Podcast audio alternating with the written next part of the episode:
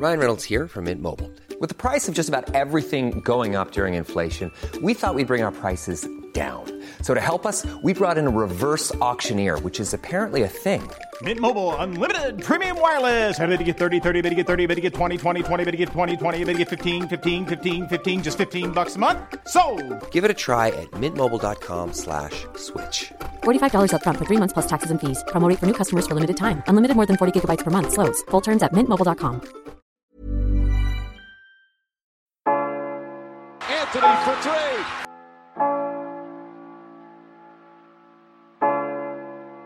Step back. Walker. It's Lillard. He got the shot off. James for the win. It's gone. LeBron James at the buzzer. Durant swings past everybody for the emphatic jam. Oh. Curry splits the defense behind the back. Fires a three. Oh, he puts it in. What a spectacular move. The lob. The jam. Oh, what a monster jam by DeAndre Jordan. Anthony Davis slams it home. Oh, oh. James Harden. It's Westbrook with time. Westbrook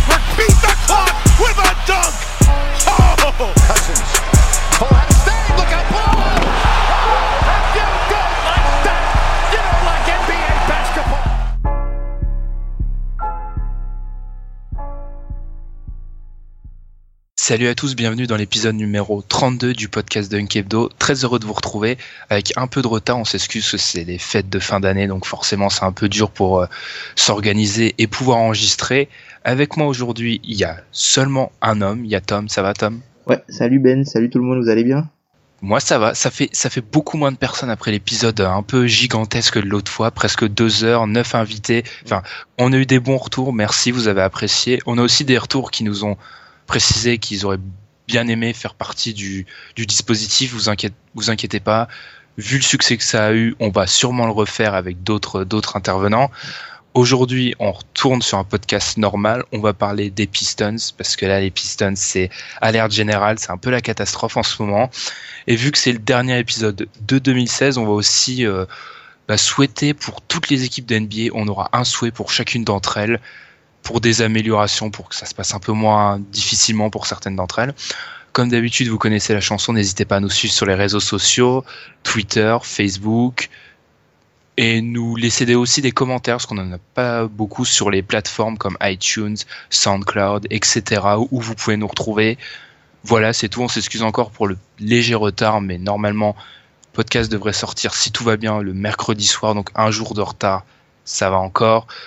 En tout cas, nous, j'arrête de parler. On va commencer par Détroit. C'était un peu une des équipes qu'on attendait cette saison. Ça ne marche pas. On va essayer de comprendre pourquoi. Yeah, for the streets. Fuck around and make me go Pope Don Paul. Did more for LA than Kobe and Brian Shaw. Niggas don't invite me to they shows cause they hoes might run up on me. 75 inch Sony getting my back rubbed. No matter what, you can't see me in any season. Ballin' be the reason. $4,200 bills, please believe me.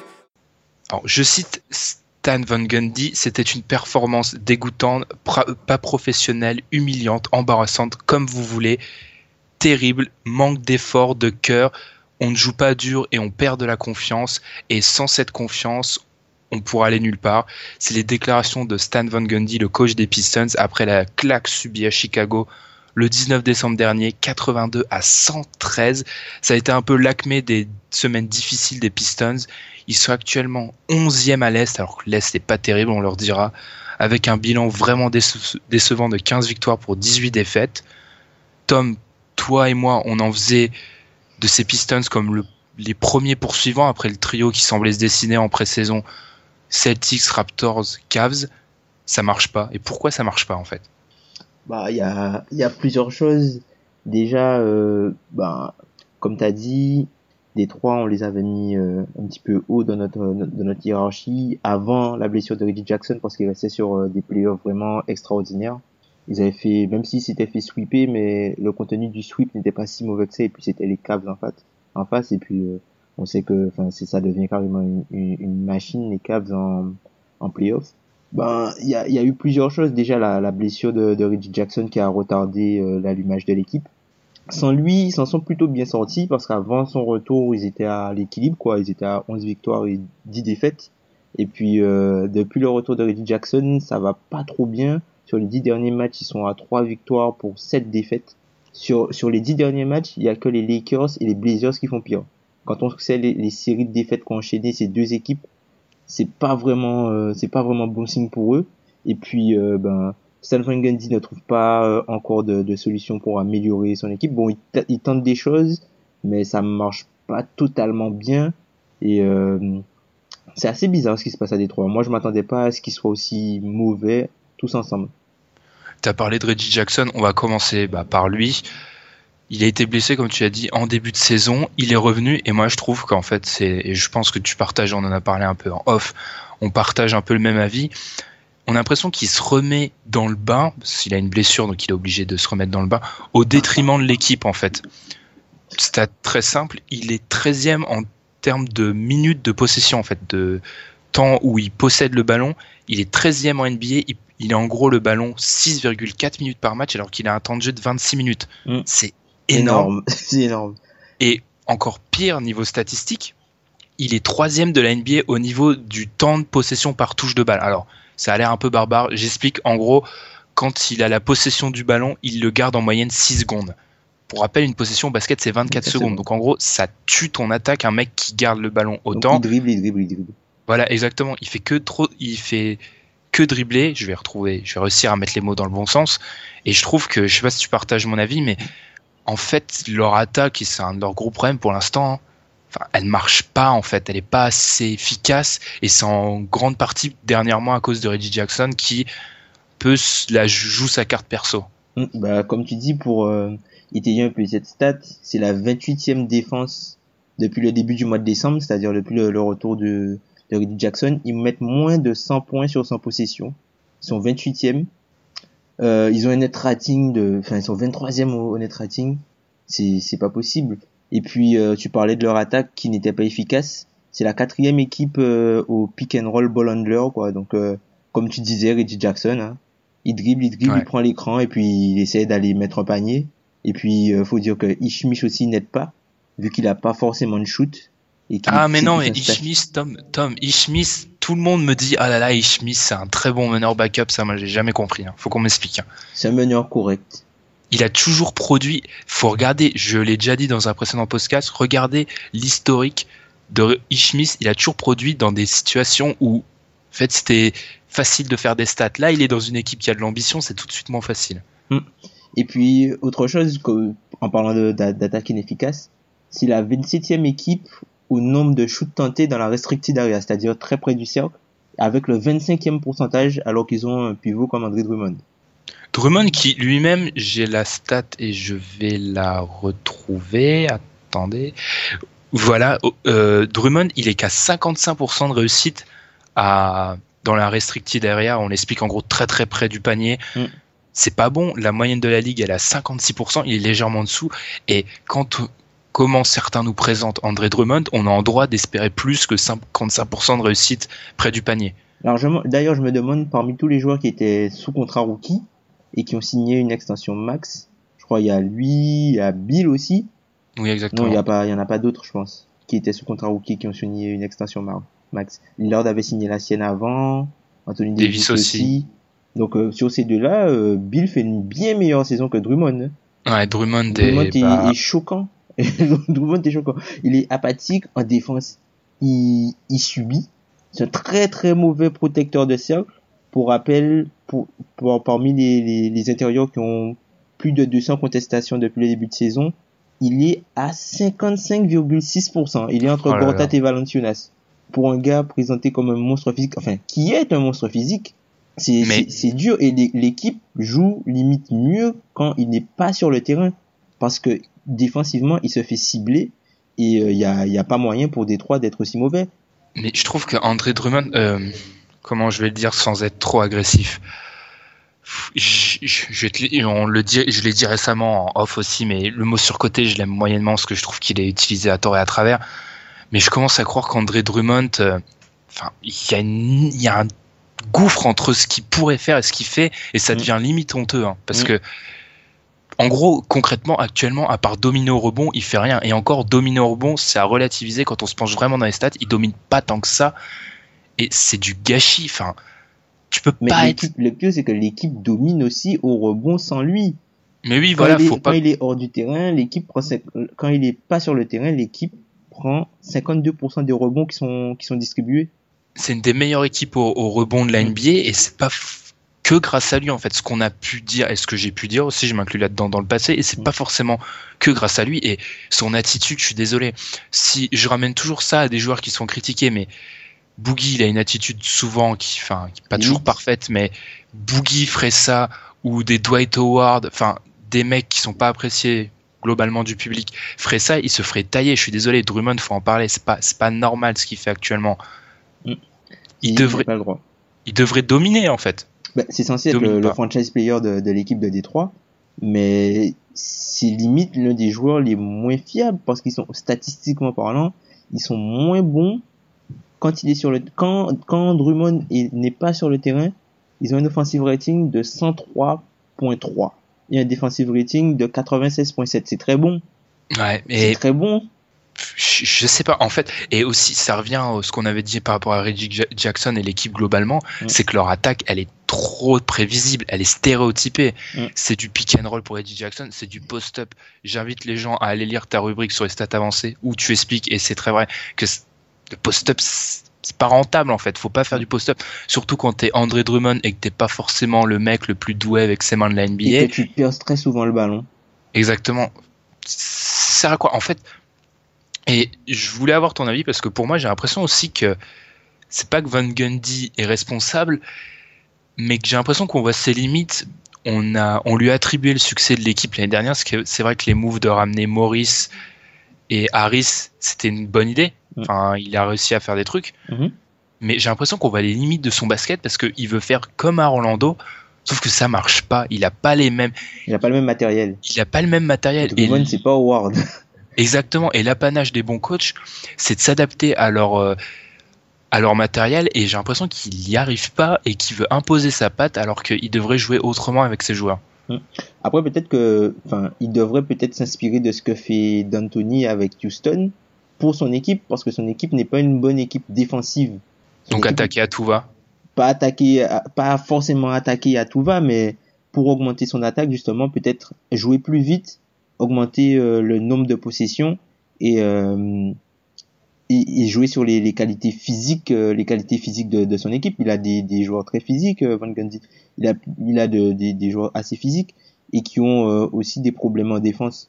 Donc, euh, plutôt qu'essayer de de, de, de, de, ralentir le tempo et puis euh, d'avoir euh, une attaque mais vraiment moribonde, d'essayer de jouer plus de possession et puis euh, de, si tu veux, essayer d'être plus fort en attaque et un petit peu moins fort en défense plutôt que le contraire. Parce qu'ils sont déjà pas bons en défense et en attaque ils sont très très très moyens. Ouais, je vois ce Je que tu veux si, dire. Oui. si tu vois, Appuie- si app- répartir euh, Appuyer la- sur ta ouais. possible force, euh, quitte à mettre ta faiblesse un peu plus en, en avant. Mais Voilà. oui, c'est logique. Ça deviendra avec les Maurice, les Drummond, ça, ça sera jamais une bonne équipe en fait en défense. Faut, enfin normalement, normalement, ce sera jamais au- autant appuyé sur l'attaque. Surtout, et t'as t'as insisté sur ça. La vitesse, c'est la 27e ou 28e, je me rappelle Ouais. plus. À la pace, c'est-à-dire le nombre de possessions jouées. Non, le nombre de Bon, possession, le, le nombre de, de, de possessions jouées euh, en moyenne. Oui, voilà, exactement. Et en fait, tu peux, quand tu joues lentement, je, je caricature, mais quand tu joues lentement, y a, normalement, c'est soit parce que tu as une grosse défense et tu as intérêt à jouer lentement pour euh, casser le rythme, et tu sais que tu vas, Sur demi-terrain, tu vas faire ouais, le, le sur demi-terrain, tu vas dominer les autres, Mm. soit parce que tu sais que ton attaque est ultra efficace et que sur un jeu hyper lent, tu peux taper l'autre. Mm. Ils sont ni l'un ni l'autre, les Pistons. Ils Mm. sont pas bons en défense et ils peuvent pas taper quelqu'un sur une attaque pure demi-terrain ou à l'ancienne, ils pourront pas faire ça. Donc pourquoi jouer lentement En fait, je comprends pas. Moi non plus. Moi non plus, je, je comprends pas. Enfin, Stan, si tu nous entends. Ouais, je, je te dis, en fait, j'ai l'impression qu'il applique les mêmes recettes, sauf qu'il a pas les mêmes ingrédients, donc ça donne pas un bon résultat. Après, je à voir parce que on l'a dit, l'Est est tellement bidon qu'ils ils sont pas loin des playoffs quand même. Mm. Enfin, il suffirait que les choses se remettent euh, bien et ça pourrait marcher. Mais moi, ça me gêne et surtout les sorties dans les médias avec euh, Stan Van Gundy avec son langage très fleuri. euh, réunion- je crois qu'il avait dit réunion de joueurs mon cul. Enfin, Ouais. voilà. Mais ça, ça peut cliquer. hein. Ce qui se passe à Détroit, c'est que les joueurs sont les mêmes, mais c'est pas vraiment les mêmes joueurs. En fait. Ce sont les mêmes noms qui sont sur la feuille de, de match, mais c'est pas vraiment les mêmes joueurs. Chacun, ils ont tous des préoccupations assez particulières, et puis ils apportent plus les mêmes choses qu'ils apportaient euh, l'an dernier. Par exemple, un gars comme Tobias Harris, alors là, il met des points, mais tout ce qui n'allait pas chez lui à Orlando, quand il était à Orlando, ben ça revient maintenant qu'il est euh, aux Pistons. Quand il était à Orlando, il, il Mm. mettait, enfin, je le cible pas personnellement, mais tu vois, quand il était à Orlando, il y avait toujours des, un questionnement euh, au niveau de sa défense et tout ça, alors, alors qu'il faisait vraiment des stats et tout. Et puis là, ben, il stat, mais là, euh, quand tu prends sa défense, quand tu l'isoles, Détroit est mauvais quand tu, Tobias Harris est sur le terrain. Tu vois, et puis ils peuvent pas se, ils peuvent plus se permettre de jouer avec un 5 majeur avec trois mauvais défenseurs comme Jackson, Drummond et Harris. Tu peux pas. Tu peux pas dans la NBA d'aujourd'hui. Bah justement sur ce 5, j'ai une stat terrible. hein. Parmi les 5 qui ont joué plus de 100 minutes cette année, il y en a 44 en NBA. Donc vu qu'on a une trentaine de matchs, ça commence à être significatif. Le 5, Caldwell Pope, Drummond, Harris, Jackson, Morris, c'est-à-dire le 5 majeur des Pistons dans l'état normal, ils ont le pire net rating avec un horrible moins 16.8.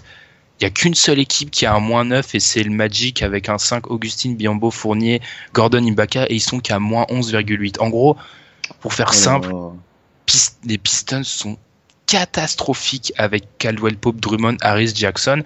Et pour toutes les raisons que tu, as- tu as dit, ça attaque mal, ça défend pas, le spacing est moyen, moyen. rien. C'est juste, c'est pas la bonne formule. Et je sais, on va parler de ton ami. Van Gundy a mis John Luer sur le terrain récemment. Ça a l'air de bien marcher. Parce que tu m'avais donné une stat, il a un bon net rating et ça C'est le meilleur net rating. Ouais, c'est le meilleur net rating de l'équipe de Détroit. Il est à plus 7, euh, je crois. Il est à plus 7 quand il est sur le terrain. Donc, donc ça, c'est c'est positif. Mm. Mais Loueur, c'est, c'est- je sais pas, c'est une solution temporaire. Tu peux pas te dire que John Loueur, ça va être ta C'est solution ta, à c'est long ta terme. solution miracle. C'est pas possible. Ouais, ça peut pas être c'est- ta solution miracle. c'est c'est c'est quand même dur parce que ça prouve encore une fois qu'il faut il y a très peu de certitude en NBA et que même si une équipe change pas d'une année à l'autre, ça Les veut pas forcément ouais et ça veut pas forcément dire que l'équipe réussira autant qu'elle a pu le faire euh, auparavant. Ben, on le voit avec Portland aussi de l'autre côté. Hein. Ouais, exactement oui. Quand tu t'imagines que enfin, Alfaro Camino, qui est limite le plus petit contrat de, de l'équipe, enfin, parce que parce qu'il y a certains, il y a encore quelques joueurs qui sont euh, sous contrat rookie, mais quand tu t'imagines que c'est limite le, le plus petit contrat de l'équipe et c'est presque le joueur le plus important, enfin le Ouais, joueur le plus important, c'est à- relativiser parce que Lillard et McCollum sont très importants, mais pour la stabilité et l'équilibre de l'équipe, c'est c'est limite le joueur le plus important. Et ça aussi, c'est peut-être ce qui arrive à Détroit avec euh, KCP, qui si KCP se blesse, Détroit, euh, en termes de remplacement, il, ça va être très très dur pour eux. Ah mais il n'y a pas de remplacement en fait. On, on avait parlé euh, il y a quelques épisodes de Stan Johnson qui fait des allers-retours avec la D-League, Van Gundy dit qu'ils veulent réintégrer mais c'est pas trop ce qui se passe. Mm. Et mais si KCP se blesse, c'est une catastrophe. De toute façon, le cas KCP, c'est le plus important en soi. Jackson est mauvais, Drummond est suffisant au possible et c'est énervant, mais c'est KCP le, le vraiment le dossier important parce que il est il va il va arriver sur le marché cet été ils peuvent pas le perdre en fait. Ils C'est peuvent pas pas, se permettre de le perdre. Et je trouve que c'est une grave erreur, un peu comme Washington a fait avec Porter, de ne pas l'avoir prolongé, de ne pas avoir essayé de le prolonger. Mais j'ai l'impression qu'en fait, il y a un... dans les deux cas et plus largement NBA, souvent les équipes ne font pas confiance à leurs joueurs, j'ai l'impression. Elles parient pas sur le fait que leurs joueurs vont être meilleurs. Parce que quand tu re-signes pas autoporteur et, et KCP, c'est que tu penses à la- les GM pensent et les- le staff pense qu'en fait ils pourront l'avoir à un meilleur prix plus tard et que le mec va pas exploser en fait. Ah, il y a, y a de ça, et puis il y a aussi euh, le fait de pouvoir euh, signer euh, le joueur un petit peu plus tard. Enfin, comme t'as le, t'as les bird rights, Donc tu peux avoir euh, un peu plus de- d'espace pour signer un autre joueur avant de le re-signer lui, même en dépassant le cap. Donc peut-être que c'est ça aussi. Mais c'est, ouais, enfin, c'est, je sais pas, en je suis peut-être très fier, mais si tu te mets à la place du joueur, ça prouve, enfin, Ils limite, te ça font pas montre, confiance. Ouais. ouais, ils te font pas confiance et qu'il y a d'autres, il y a d'autres joueurs qui passent avant toi et c'est pas forcément une preuve vraiment de confiance parce qu'on va parler de KCP là. Il, il y a des équipes qui vont le vouloir cet été. Hein. Faut pas croire qu'ils vont se sortir avec un contrat euh, abordable. Ils vont lâcher de l'argent les, les Pistons sur le dossier beaucoup, KCP. beaucoup, beaucoup, beaucoup. Ils vont lâcher beaucoup d'a- d'argent, ils vont se prendre un poison de pile, je pense, de la part des Nets qui ont besoin de talent. Donc je pense qu'ils vont se jeter dessus, hein, les Nets. Surtout que euh, on n'en a pas parlé encore pour ce qui est de sa saison en lui-même. Mm. C'est peut-être le meilleur Pistons à l'heure actuelle, enfin le moins décevant en tout cas. Ouais, c'est celui. Il est encore un petit peu irrégulier. Il est encore un petit peu irrégulier euh, offensivement notamment, mais défensivement il est très présent, toujours très agressif. Et euh, enfin, c'est ce qu'on lui demande. Hein, c'est ce qu'on lui demande. hein, il remplit très bien son rôle. C'est le, le, le- un peu le, le spark, enfin un peu l'âme de l'équipe. C'est le joueur le plus vivant entre guillemets, vu que Stan Johnson ne joue pas trop. Et il est, bah, KCP a presque, sans, sans faire de bruit, hein, il est presque à 40% à 3 points, alors qu'il en prend presque 6 par match. Mm. Ça prouve que il shoot très bien et c'est un peu la seule lueur d'espoir pour l'instant dans une équipe où ça, ça rame sévère. Et il faudra Mais- le payer. Il faudra le payer. C'est- vraiment ça le problème. Parce que, comme on l'a dit, ils peuvent pas se permettre de le perdre. C'est pour ça, quand je lis des rumeurs de transfert il y a quelques semaines, ça, ça s'agitait autour de lui, mais enfin, les gens marchent sur la tête. Ils peuvent pas l'échanger. Enfin, à part s'ils ont, s'ils reçoivent le même type de joueur et d'où il y aurait aucun intérêt à l'échanger. Donc, faut pas y toucher. Des joueurs comme KCP, il y en a pas. En plus, il il en a pas tant 50. que ça sur le marché. Hein. Des, joueurs comme ça, il y en a pas tant que ça sur le marché. hein. Et puis quand ils vont commencer à être signés, KCP d'ailleurs, tu le vois dans quelle fourchette euh, à peu près? Tu le vois au-dessus des 100 millions? Tu le vois au-dessus de Ah ouais, facile, largement au-dessus des 100 millions. Ah oui, enfin, s'il prolonge Parce que là, on pourra lui proposer que 4 ans. Si c'est euh, une offre, euh, si, si, si c'est une offre concurrente, il peut avoir que 4 ans avec euh, la troisième année en option, un peu comme ce qu'a pris euh, Gordon Hayward quand euh, hmm, quand Charlotte avait essayé de le signer. Mais c'est pour ça, il, il va prendre plus de 100 millions et c'est pour ça que c'était une erreur de pas l'avoir re-signé avant. Ils auraient pu avoir un deal beaucoup moins violent. Ouais, dit là, Oladipo, peut-être, ça aurait été bien. hein. Ouais, voilà. Mais là, les équipes vont jeter dessus. Mm. Un mec qui sait shooter à trois points, qui sait défendre et qui apprend petit à petit. C'est bon, ça c'est pas un- le mec qui va te mener une attaque, mais il est moins. euh, tu peux lui donner, tu peux lui laisser la- le ballon dans les mains. Il va pas créer et tout, mais ça, c'est pas. Je sais pas comment exprimer ça, mais il peut avoir le ballon dans les mains sans, sans, sans que ça soit une catastrophe. Mhm. Mais ça, Et ça il se va paye. se développer aussi, il va se développer. il a que va- 23 ans, ouais, donc Ouais. euh, enfin, c'est c'est une mine d'or. Les, les gens vont jeter. Surtout que on parle souvent de cette free agency avec beaucoup de gros noms, mais plus le temps avance, plus moi je me demande si vraiment les gros noms vont partir, même s'il faut jamais faire de paris et jouer les prophètes sur la free agency. Donc c'est peut-être les joueurs euh, moins cotés de base qui vont être recherchés et il en fait partie. Bah, les joueurs qui seront dans les stats avancées, ils vont partir, euh, ils cher. Hein. Partir cher. Et puis quand tu vois, quand tu vois que un joueur comme Allen Crabbe qui ne défend pas, mais qui est juste un bon shooter entre guillemets, a pris 70 millions, qui qui est sur le point de devenir un bon bon, un- vraiment un bon two-way player en NBA, il va prendre cher. Hein. Mm. Et aussi, je vous avais parlé d'un truc sur les Pistons. On s'éloigne un peu de la free agency. Je me rappelle avoir dit ça. Je crois que c'était dans le premier épisode du podcast quand on avait fait euh, avec Alan, euh, qu'on salue la preview sur euh, l'est des conf des playoffs. Mm. J'avais dit qu'en fait cette équipe de Détroit, son problème, un de ses problèmes pour moi, c'est qu'elle a pas d'identité en fait. Mm. Tu te dis pas. C'est c'est peut-être gros, c'est peut-être un raccourci, mais tu vois les Warriors, tu sais que c'est une grosse attaque. Tu sais pas, tu vois Utah, tu sais que c'est une grosse défense. Enfin, l'équipe, elle a pas d'identité. Et pour moi, c'est ça un problème. C'est son problème, en fait. J'arrive pas à, à lire cette équipe. Je vois pas vers où ça va.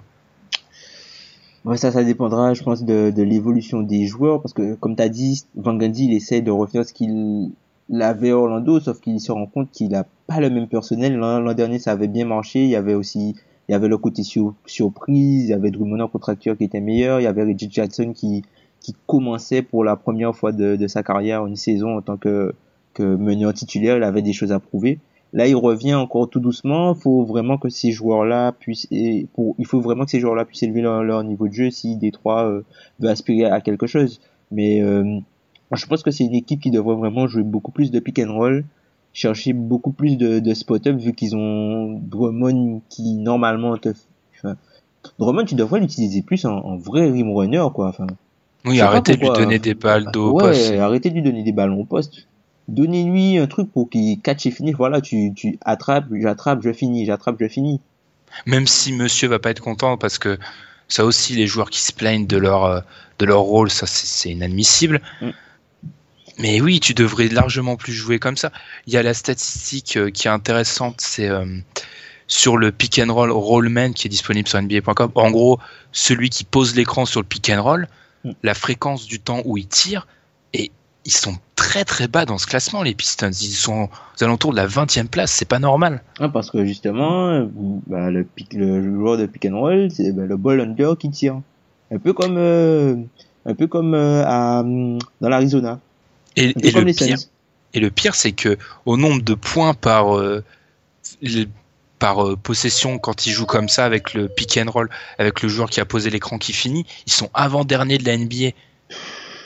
C'est pas normal. Ouais, Drummond ça, devrait écraser les joueurs. Ouais, je crois que c'est Memphis qui est dernier. Oui, exactement. Très mauvais. euh, non. Non, c'est Chicago qui est dernière et Memphis c'est avant avant dernière. On est très mauvais. Euh, le pick and roll ball handler quand on joue le pick and roll, le, le, le ball under, le, le, le pick and roll rollman, quand le, le joueur qui roule, il arrive jamais jusqu'au cercle. Ouais, c'est. Alors que c'est très efficace ça. Et mais oui, mais quand t'as Drummond, as, tu peux faire ce genre de choses. Mais oui, et Drummond, on en revient là, mais un pivot soi-disant dominant comme lui qui shoot à 53% de réussite, c'est pas normal. Hmm. Et pourtant, l'an dernier, tu vois, il avait beaucoup plus de shoots contestés. J'ai regardé, l'an dernier, il avait 89% de ses shoots étaient soit contestés, soit très contestés. Pour, euh, je crois, 53% de réussite. Et là, cette année, il a que 80% de ses shoots qui sont contestés ou très contestés. Il a que 80. Vu qu'il est dans la raquette près du cercle, et il est souvent, euh, enfin, dans la raquette et tout. Donc c'est normal que c'est plus difficile. Plus tu te rapproches du cercle, plus c'est difficile de marquer. Mm. Vu qu'il y a plus de personnes euh, sous le cercle. Et après, je me demande, est-ce que, tu vois, l'évolution des pivots qui shootent à trois points et tout, est-ce que ça, justement, ça, ça le met pas plus en difficulté? Parce qu'il doit s'écarter et défendre. Voilà, il doit, il doit sortir maintenant. Et déjà que c'est pas forcément un bon défenseur, à chaque fois il se fait, euh, ben, se fait passer quoi. Mais est-ce qu'il n'est pas meilleur justement dans les espaces en fait? Enfin, si tu sais qu'il protégera jamais la, bien la raquette et que ça sera jamais un grand compteur, contreur, je vais y arriver, est-ce que tu n'aurais pas intérêt à justement le faire jouer externe ou ses qualités athlétiques il y a, pas 50 pivots, il y en a même pas beaucoup qui sont plus athlétiques que lui. Et du coup, il peut, s'il y met le cœur, parce que c'est pas ce qu'il fait actuellement, où il peut, il pourrait plus facilement dominer. Peut-être, mais le souci, si tu fais ça, c'est que à chaque fois, il mord dans les feintes. Et, enfin, quand tu vois le match qu'il a produit contre Marc Gasol, je suis désolé, ah, c'est chaque pas, fois, chaque fois, il, Gasol sort euh, au-delà de la ligne à trois points. Petite, petite feinte, il mord, la raquette est ouverte. Enfin, donc, oh là là, les, les, les fans de Détroit, quand ils regardent les matchs de Drummond défensivement, et, mm. et qui ont vécu l'époque Ben Wallace et tout ça, oh là là, les pauvres. Et Drummond, ça je le dis, par contre, ça je le dis depuis longtemps. J'ai pas les statistiques, je ferai une recherche sur ça un de ces jours je trouve que dans ses oppositions face au bon pivot, il a la sacrée tendance à se faire atomiser. Hein. Il fait démonter. Constamment. Dès qu'il joue un bon pivot NBA, il est, il est désarmé en fait. Mm. Il, surtout, surtout dans les cas où je me rappelle de matchs face à DeAndre Jordan ou Dwight Howard où il fait peut-être des super stats au rebond, mm. mais en fait, vu qu'il joue contre des mecs où l'avantage physique il est pas si énorme que ça par rapport à l'accoutumée, mm. bah toutes ses faiblesses sont mises en avant et, et, ça fait démonter. Ça fait démonter. Parce que qu'on arrête de, parce que DeAndre Jordan, on aime bien lui taper dessus, mais à l'heure actuelle, mais je prends 15 000 fois DeAndre Jordan avant André Drummond, faut être honnête. Mm. Pour, son impact sur le jeu. Largement. Drummond, il fait des stats, mais il n'impacte pas le jeu de son équipe. Enfin, tu sens, tu le sens pas dans l'impact. Et même quand tu le regardes jouer, il est, il est pas, euh, tu vois, l'an dernier, tu sentais qu'il avait un petit, ouais. l'an dernier, il était, il avait un petit peu plus de grinta, il était un peu plus, plus saignant, plus concerné. Mais là, cette année, il, tête baissée. Son, son langage, son langage corporel n'est vraiment pas, n'est vraiment pas bien. Enfin, je sais pas, je trouve qu'il y a, il y a, il y a quelque chose, il y a quelque chose, il doit avoir quelque chose.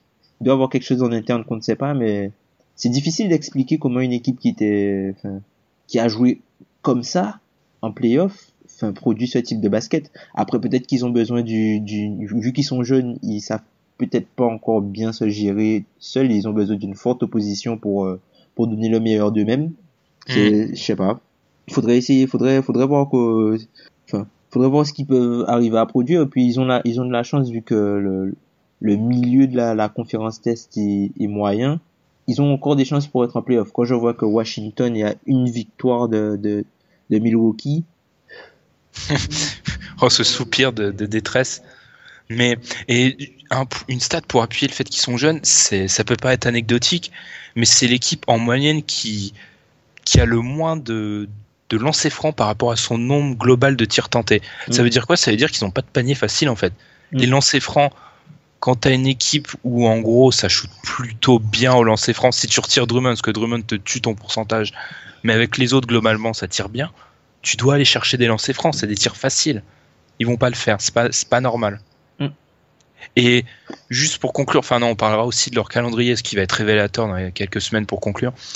Est-ce que c'est un peu tôt, je sais, mais est-ce qu'il faut pas commencer à penser trade et est-ce que cette équipe en fait, on voit pas ses limites avec un tri où tu dois faire jouer Marcus Morris et Tobias Harris ensemble et j'ai jamais été fan, ça a marché l'année dernière, ok, mais là j'ai l'impression que en fait c'est des deux mecs qui sont des faux 3, faux 4 Mm. et mis ensemble en fait ça colle pas. Et puis les équipes s'adaptent.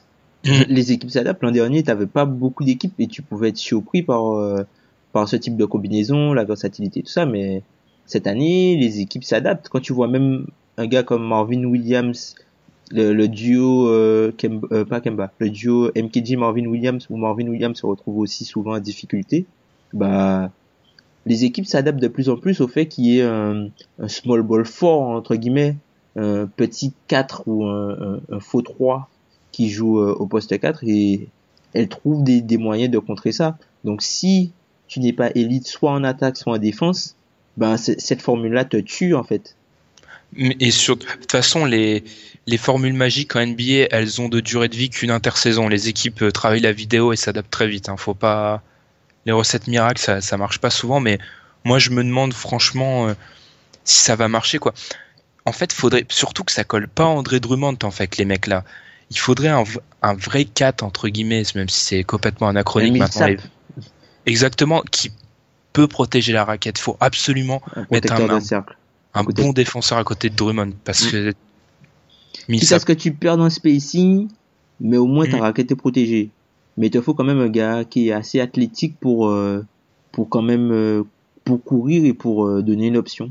ouais, Ouais, Millsap ce serait bien, mais de toute façon Millsap il serait bien partout. euh. il serait bien à Ouais. Minnesota, il serait bien à Portland, il serait, bien partout Millsap.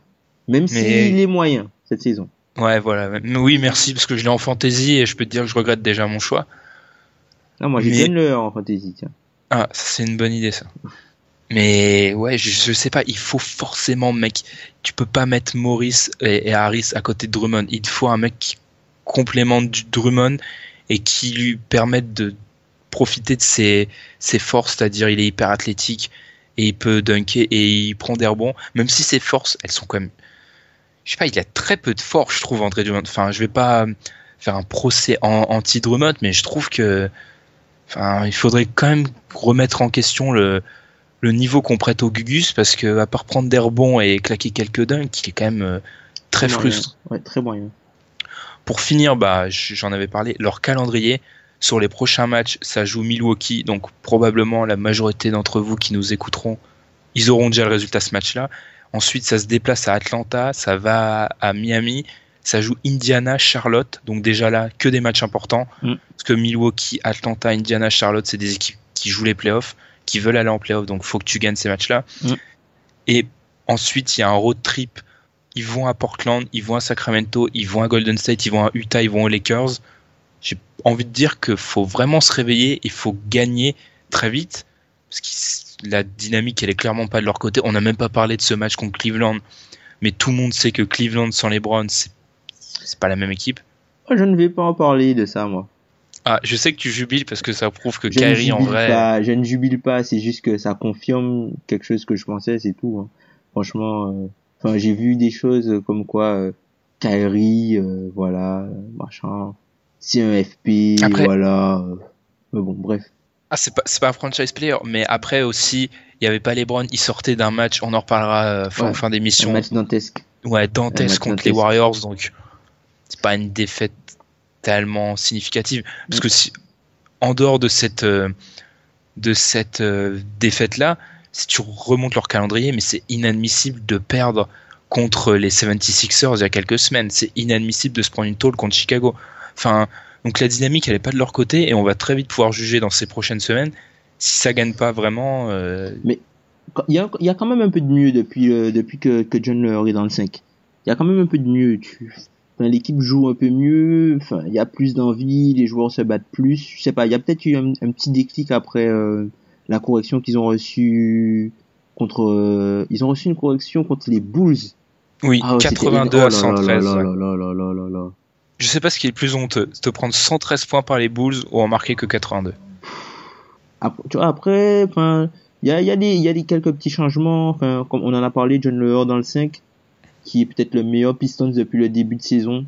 Avec Après, KCP. John, John Lower, jusqu'à quand? Parce que les équipes vont le scouter et vont très vite euh, comprendre comment tu attaques John Lower. Ouais, mais bon, c'est pour l'instant c'est une solution, c'est du rafistolage.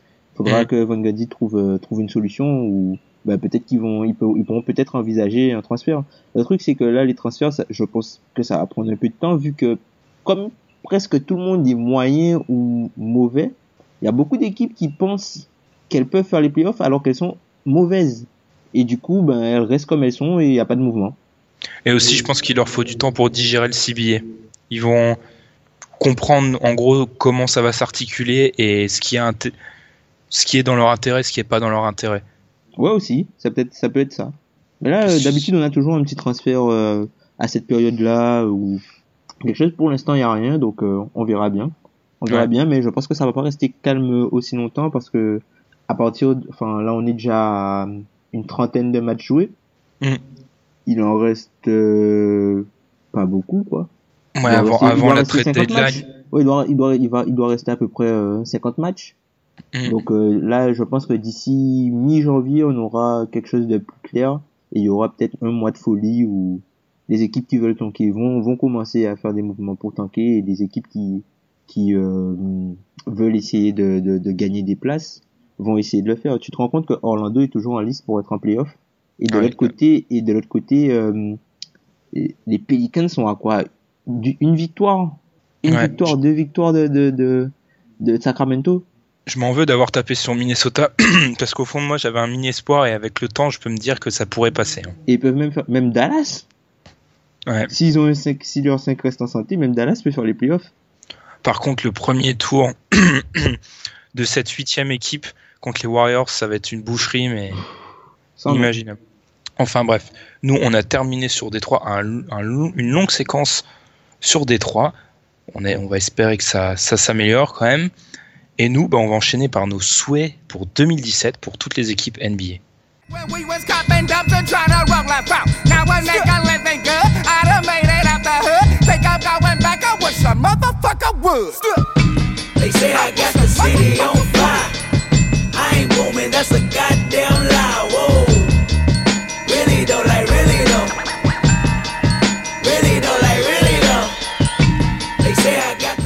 L'a dit, c'est notre dernier épisode en 2016.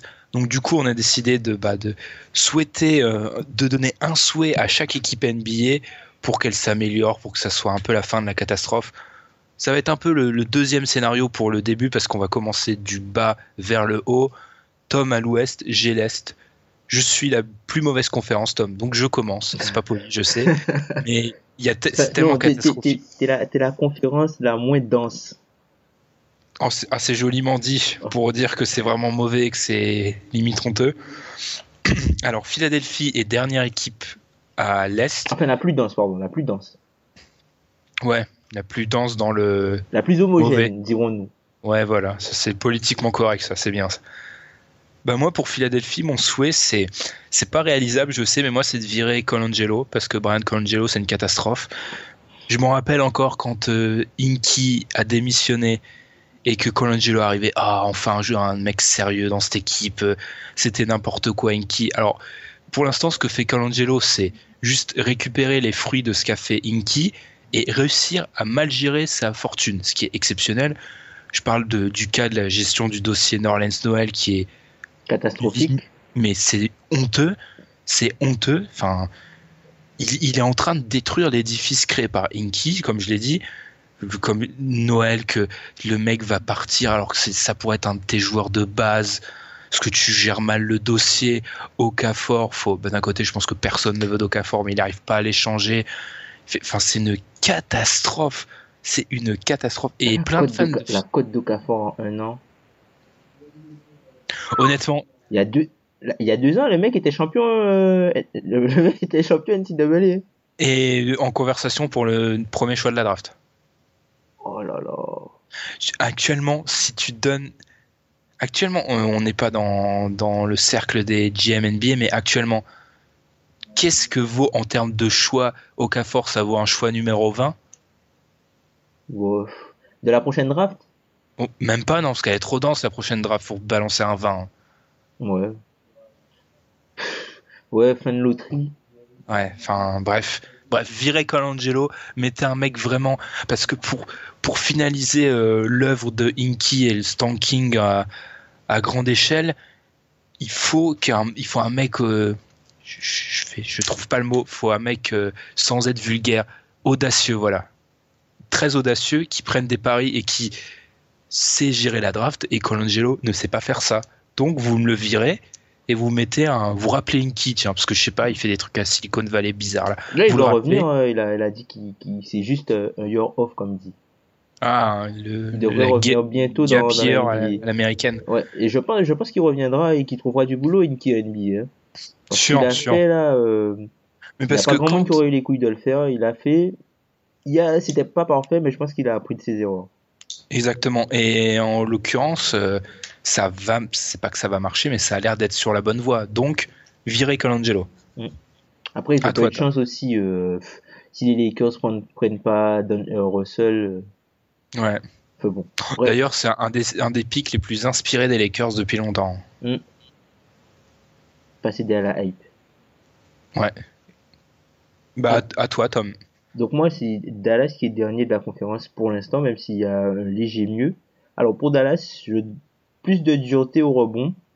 Euh, Andrew Bogut devrait sûrement les aider s'il n'est pas transféré entre-temps. C'est la 30e équipe au euh, rebounding percentage, c'est-à-dire euh, le nombre de rebonds qu'ils prennent quand... euh, enfin, le nombre de rebonds qu'ils prennent parmi tous les, les rebonds distribués quand ils jouent face à une autre équipe. Donc c'est la dernière équipe, donc faudrait qu'ils qu'ils s'améliorent parce qu'ils sont mauvais alors que Dirk n'a pas encore beaucoup joué. Et que Dirk va te faire mal au rebond. Voilà. Ok. Bah moi pour Brooklyn, je vais essayer d'être un peu plus rapide qu'avec l'ami euh, Colangelo. Brooklyn, moi c'est alors l'équipe est plaisante. Bon, il est sûr. Alors tout le monde continue à se moquer d'eux, mais comme je le dis tout le temps, il y a deux bases. Ils ont l'effectif le largement le moins talentueux de NBA, donc ils vont pas faire des miracles, c'est logique. Moi, je veux un peu plus de Caris Levert dans la rotation. Ah, j'aime trop ce gars. C'est mon Il- top en plus. Tu m'as grillé mon top. C'est vrai? Ah, Ouais. désolé.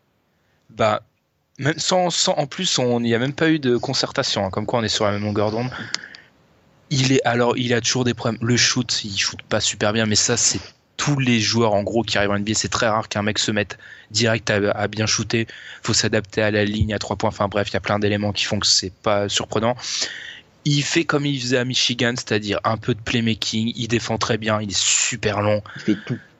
Il fait tout en fait. Il est hyper polyvalent. Il faut pas trop non plus l'incorporer trop vite parce que c'est un mec hyper fragile. Donc faut pas lui faire jouer des quantités de minutes astronomiques pour qu'il se blesse. Mais le faire jouer petit à petit et le choix de Sean Marks, le prendre en 20. À l'époque, en 20, honnêtement, pour surveiller de très près les mock drafts, personne ne le prenait en 20. Mm, mm. Et ça a l'air d'être un choix pour l'instant qui est payant. Un très bon feeling pour le jeu. Ouais, exactement. Alors là, on, on enchaîne sur les Phoenix Suns. Les Suns Alors, ce que je leur souhaite, moi, c'est de trouver un nouveau coaching staff, parce que là, c'est pas possible. non, c'est pas possible. Euh, Earl Watson, euh, Jay Triano euh, et euh, Tyrone Corbin, ah, non, non, non, non. Au revoir, virez-moi tout ça. Mettez-moi mettez-moi un jeune, un bon jeune coach qui va faire euh, évoluer euh, cette équipe dans le sens, dans un sens plus moderne. Moins de 1 contre 1, moins de, de shoot à mi-distance, vu qu'ils ont les armes pour. Plus de 3 points, vu qu'ils ont les armes pour, ils ont des joueurs pour ça. Et euh, faites, prenez- un choix direct. En plus, ils sont mauvais, ils sont mauvais dans la pire période parce qu'ils peuvent est-ce qu'ils peuvent vraiment tanker? C'est une draft de meneur. Ils sont blindés en meneur. Ouais. Ils, eux, Et eux, leur il faut un bon. 5 et c'est la pire draft en 5 pour l'instant que j'ai vu de ma vie. Enfin, de ma vie. Je suis pas à 50 ans, hein, mais que je suis bien la draft, c'est il y a rien en, en pivot. Ils ont drafté 2-4. Leur 3 commence à émerger. Bon courage ce- mecs.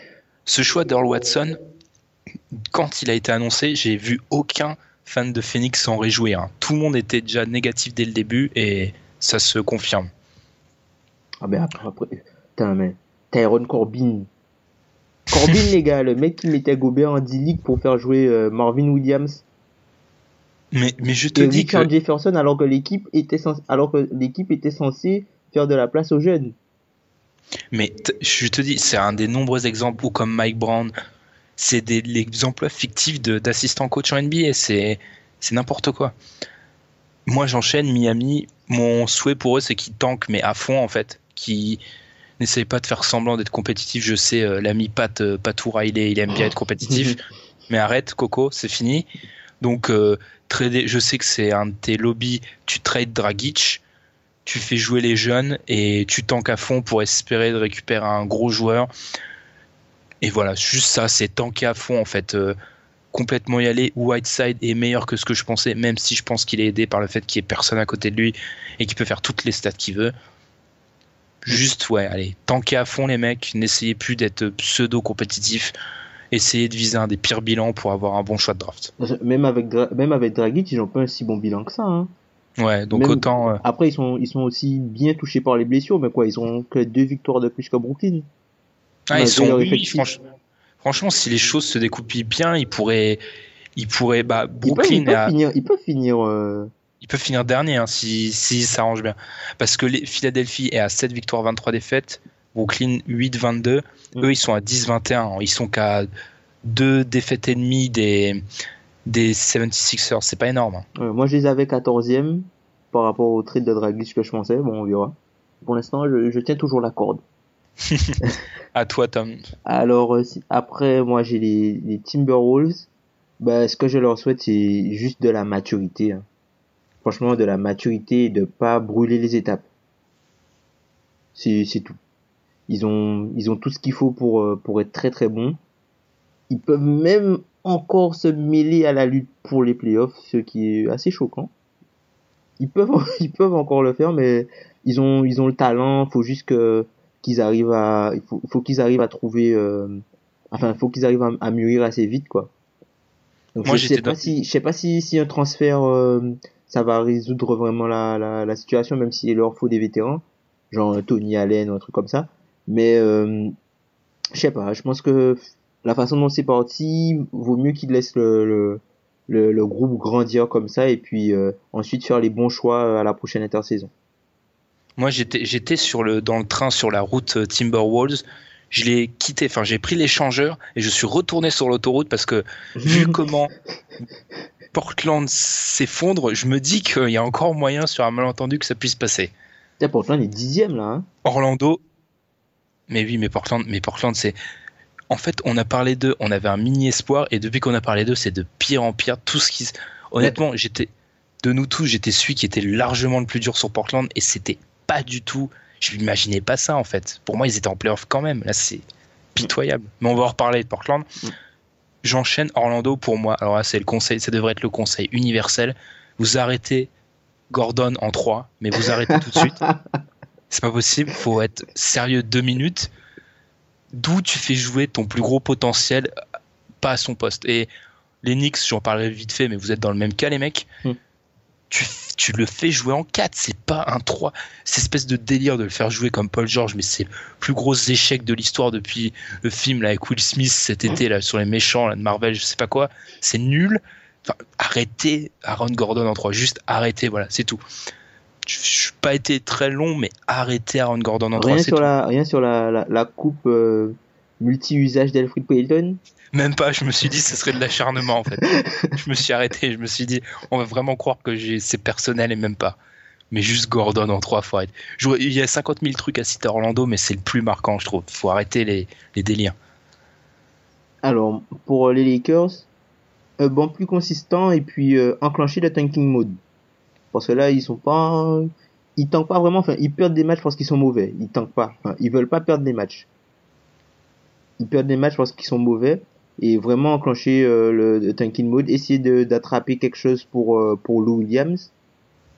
Vu que, enfin, il peut aider une équipe qui, euh, qui a des besoins sur le banc. Cleveland. Cleveland, Washington, enfin des équipes comme ça, même peut-être Boston, mais bon, je sais pas si Boston voudra donner quelque chose pour Lou Williams, parce que le banc de Boston est très très moyen, notamment offensivement. Mais euh, et puis euh, Ingram progresse bien, c'est bien ce qu'il fait. Bon, c'est pour moi c'est très peu pour un deuxième choix de draft, mais c'est bien, il progresse bien. Défensivement, il est vraiment bon. Enfin, il est meilleur que je le pensais. euh, il est meilleur que je le pensais défensivement et il est meilleur beaucoup plus tôt que ce que je pensais. Offensivement, tu sens qu'il a du talent, il a encore un peu de mal à, mais ça viendra, je pense, ça viendra. Ils le font jouer meneur avec la second unit. hein. C'est vraiment une idée lunaire. Enfin, j'y pensais pas, pas lunaire dans le sens péjoratif, mais vraiment osé et ça marche. Et Donc, osé, ouais. Même Clarkson qui est un petit peu irrégulier, il dents de scie, mais bon, il, voilà quoi, il, manque un peu de consistance, mais enfin, les gars sont jeunes, il faut, qu'ils progressent, donc, euh, faut attendre, il faut enclencher le, le, mode tanking, tranquille, de prendre aucun risque avec les genoux d'Angelo Russell, laisser euh, les joueurs euh, faire leur stats et tout, et puis, euh, de toute façon, euh, c'est pas là qu'on va juger, euh, c'est pas là qu'on va juger Luke Walton, c'est pas sur ça qu'on va le juger. J'enchaîne, moi je suis à Indiana, là je vais essayer d'aller vite. Apprendre à gagner contre les cancres, l'équipe a déjà perdu contre les Nets, les 76ers, le Heat, les Suns et le, Ma- les- le Mavericks. Les Mavericks, je peux pas perdre contre ces équipes-là et viser les playoffs. Faut être sérieux deux minutes. Faut apprendre à gagner contre les petites équipes et normalement ça devrait aller mieux, tout simplement. D'ailleurs, Paul George un peu décevant. Je me demandais est-ce qu'il sera vraiment All-Star cette année, je pense? Oui, juste sur la, juste Sur sur, le le nom? nom. Ouais. Enfin, s'il est dans le front de côte, euh, peut-être pour Zingis, c'est limite plus méritant que lui. Hein. Allez, il y a, j'ai failli dire n'importe quoi, il y a 24 spots pour le All-Star Game. Il y en a, allez, il y en a 15 qui sont, quoi qu'il arrive, pour certains mecs qui les auront, quoi qu'il arrive. Obligé. Ouais. Facile. Ouais. Mais enfin, sportivement, il est en danger. Mm. Ben, J'enchaîne sur la prochaine équipe, du coup. Les Pelicans. Alors, ce que je leur souhaite, moi, c'est un gros bud deal dans la deuxième partie de saison. Là, ils commencent un peu à, ils commencent un peu à émerger pour qu'ils reprennent un peu le rôle de- d'Eric Gordon. Le même rôle qu'Eric Gordon avait quand les Pelicans ont fait les playoffs avec Anthony Davis. Et puis, euh, le retour de Quincy Pondexter parce qu'il leur manque, euh, il leur manque un, un gars dur euh, avec un esprit de warrior. Mm. Et puis bon, le Davis en 5, mais bon, ça commence déjà à être expérimenté, mais Davis en 5, mais pas trop pour éviter qu'il se reblesse. Pensez à ma fantaisie. T'as, oui, t'as ton équipe remplie de mecs qui se blessent tout le temps, c'est ça Mm. Moi, Washington, alors j'ai parlé tout à l'heure des stats de Reggie Jackson avec la balle, le, le ballon dans les mains. Je vais encore parler de John Wall qui décidément est mon ami sur ces derniers épisodes, mais je suis outré du nombre de, de minutes De euh, durant lesquelles il a le ballon dans les mains. C'est pas possible. Les seuls mecs qui ont plus le ballon dans les mains que lui, il est après presque 9 minutes de possession de balle par match, John Wall. Les seuls mecs au-dessus de lui, c'est Westbrook et Harden. Et j'ai pas de problème avec Westbrook et Harden parce que c'est des mecs qui peuvent scorer facilement. Ils t'en mettent 30 quand ils veulent. John Wall, c'est pas un scoreur dans l'âme. Arrête d'accaparer le ballon tout le temps. Alors je sais, on va encore me dire qu'il fait ça pour trouver ses coéquipiers et tout. Oui, mais ses coéquipiers, il- s'il y aurait plus de mouvement de balle, il y aurait peut-être plus d'espace et plus de facilité à marquer. C'est pas normal qu'il ait le ballon 9 minutes par match. c'est trop en fait. Après, il fait beaucoup de, il fait beaucoup de rondeaux assist. Exactement. Euh, les rondeaux assist, c'est-à-dire donner le ballon au joueur quand il va s'apprêter à, à shooter pour s'assurer la passe décisive. Ce qui n'est pas forcément mauvais en soi parce que tu assures un panier pour ton équipe, mais c'est pas forcément très bon pour la circulation de balle. Après, c'est c'est c'est comme ça, c'est comme ça que c'est c'est Brooks, c'est comme ça. Enfin, il a toujours, euh, on l'a toujours connu Brooks où, il donne pas des, des directives. Enfin, la circulation du ballon, c'est pas la priorité de Scott Brooks. Mm. Puis surtout, ces rondo assist, ça, t'as pas que des bons shoots au basket. Des fois, il faut faire des passes à des mecs qui auront un shoot compliqué. Tu peux pas attendre que ça s'ouvre pour que le mec ait un shoot ouvert. T'auras pas que des shoots ouverts. Mm. Donc c'est pas la bonne solution. Je te laisse enchaîner.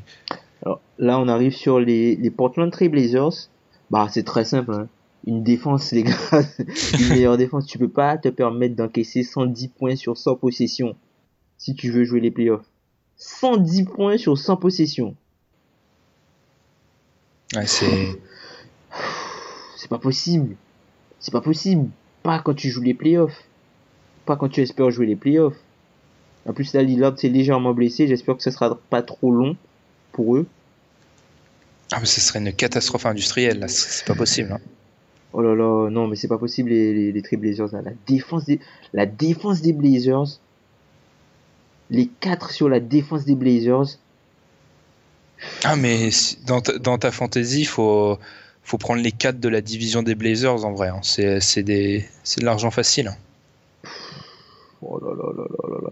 Stott, j'espère vraiment qu'il va trouver une solution défensive et qu'il va pas euh, uniquement tout mettre sur, euh, sur le retour d'Aminou. Moi, j'en suis à Milwaukee. Bah, il y a une bonne nouvelle qui a un peu passé sous le radar dernièrement. C'est Chris Middleton qui a dit qu'il pourrait peut-être revenir. Alors, c'est le scénario très optimiste d'ici le All-Star Break. Moi, juste, mon souhait pour eux, c'est que Chris Middleton revienne vite et qu'il puisse tenir ce qu'ils font à peu près solide jusqu'à ce qu'il arrive, en fait, tout simplement. Il va peut-être pas arriver vraiment pour l'All-Star Break, mais s'il peut avoir six semaines de compétition, Mm. je pense que l'équipe pourrait vraiment accrocher les playoffs. Ah, bah, entre Middleton et Snell, il n'y a pas photo. hein. Mm, largement. Alors j'enchaîne sur euh, les, les Denver Nuggets. Un transfert pour une star, les gars. Allez, allez-y, allez-y, allez-y. Je sais pas, ramenez-moi un Jimmy Butler. euh. Essayez, essayez au moins quoi. Je sais pas, Ah, moi, c'est- Butler, enfin Dragic c'est pas une star, mais ça les aiderait parce que Mudi à la main, c'est pas possible. Mais Oh, c'est un sophomore, on peut être encore, un- on peut avoir un espoir. Non, il faut, non, faut, faut utiliser son âge, c'est mieux. Oui, oui. je me dis, c'est un joueur brut de base, on sait jamais. Je- ah, sa troisième saison sera révélatrice. Non, mais Moody, Moody est catastrophique, mais tu vois, même Dragic, ça pourrait peut-être pas leur faire de mal. C'est pas une star Dragic, mais ce serait Ah, mieux pour eux. pas. Ce serait mieux pour eux, mais moi, je veux, je sais pas, moi, je veux Jimmy Butler qui est sur le, qui, est- qui n'est pas sur le marché, mais si Chicago continue à jouer de la sorte, peut-être qu'ils pourraient réfléchir à le transférer. Il faut essayer de ramener que- quelque chose, c'est pas possible parce que trop d'assets tue les assets. On l'a vu à la draft dernière euh, pour les Pistons, trop de pics tue les pics, trop d'assets tue les assets. Si t'as que des assets, ben ok, mais tu fais rien. T'as parlé de Chicago, c'est ma prochaine équipe. Moi, pour Chicago, mon conseil, c'est de trouver une machine à remonter le temps pour retourner en 1984. Oh, C'est peut-être le seul moment où ils pourront espérer des choses. Alors, je, je, je révèle ce qui se passe à l'intérieur de la rédaction du site. J'étais, j'étais critique envers Chicago, j'assume complètement. Et après 3-4 matchs, on m'a dit Eh, t'as vu, ça shoot bien à 3 points et tout, ils mettent des tirs, ouais. Moi, j'ai dit Attendez, les mecs, attendez, il y a 3-4 matchs. Le jour où les vidéos, les vidéos vont marcher très vite, les joueurs, les équipes adverses vont comprendre comment ça se passe. Quelques semaines plus tard, Chicago shoot à 30% à 3 points. Pire, N- pire pourcentage de NBA, évidemment. Mm. Catastrophique en attaque. Ils survivent que parce que, bah, on le répète, je rabâche, l'Est est pitoyable, donc ils survivent. et Butler Mais- est très fort. Et Butler est très fort, mais autrement, c'est pas possible. Dwayne Wade, c'est Dwayne Wade, je comprends la légende, mais j'en ai ras-le-bol qu'on retienne que ce qu'il fait de bon, pas ce qu'il fait de moins bon. Enfin bref, trouver une machine à remonter le temps, il fallait forcément que j'insère une blague dans ses souhaits, Mhm. pour retourner, ouais, bien 30 ans en, arrière, et là, ça serait une équipe solide. Voilà, c'est tout. Tu peux enchaîner, Tom. Alors, moi, je vais enchaîner avec les Kings. Trouver un général manager compétent. Là, là, on est dur. Là, là c'est l'enchaînement euh, violent. Non, mais c'est pas possible. Déjà, Sacramento est en playoff. Respect à eux pour ça. Enfin, ils sont virtuellement en playoff. Ça fait, ça fait vraiment plaisir de revoir euh, cette équipe-là en playoff. Je sais pas vraiment si tous les joueurs du roster l'ont mérité, mais c'est bien. Ça récompense un peu le, le, travail du, du, front office de, de cet été et puis euh, du nouveau coaching staff qui est en place, même si les jeunes ne jouent pas. Mais c'est super. Enfin, faut trouver, faut trouver une solution pour Divac. En temps normal, Rudy Gay ne devait plus être là de même depuis le début de la saison. C'est pas possible. C'est pas possible qu'il y ait autant de fuites dans ce vestiaire-là, tu vois. Il y a toujours un truc qui se passe aux Kings hors basket. Alors, heureusement, Ah oui, pour, eux, heureusement pour eux, Demarcus Cousins est, est gigantesque. Il m'a tué avec son interview euh, après la rencontre fa- face aux Blazers avec euh, Zawad, Za- Zawaz euh, Lightman. C'était léger. C'était énorme ça. Non, mais franchement, euh, les Kings, il faut trouver un autre GM parce que c'est pas possible. C'est pas possible. Faut arrêter. Faut arrêter les frais. Atlanta, moi, alors pour moi, Atlanta, tout simplement, c'est trouver un moyen de sécuriser les victoires à la maison. Ils ont un bilan de 7 victoires pour 7 défaites à la maison. 50% à la maison, c'est pas normal. L'année dernière, ils étaient à 27-14. Donc déjà, euh, le bilan était largement mieux. Et il faut juste qu'ils trouvent un moyen de gagner ces victoires avec un basket plus Hawks.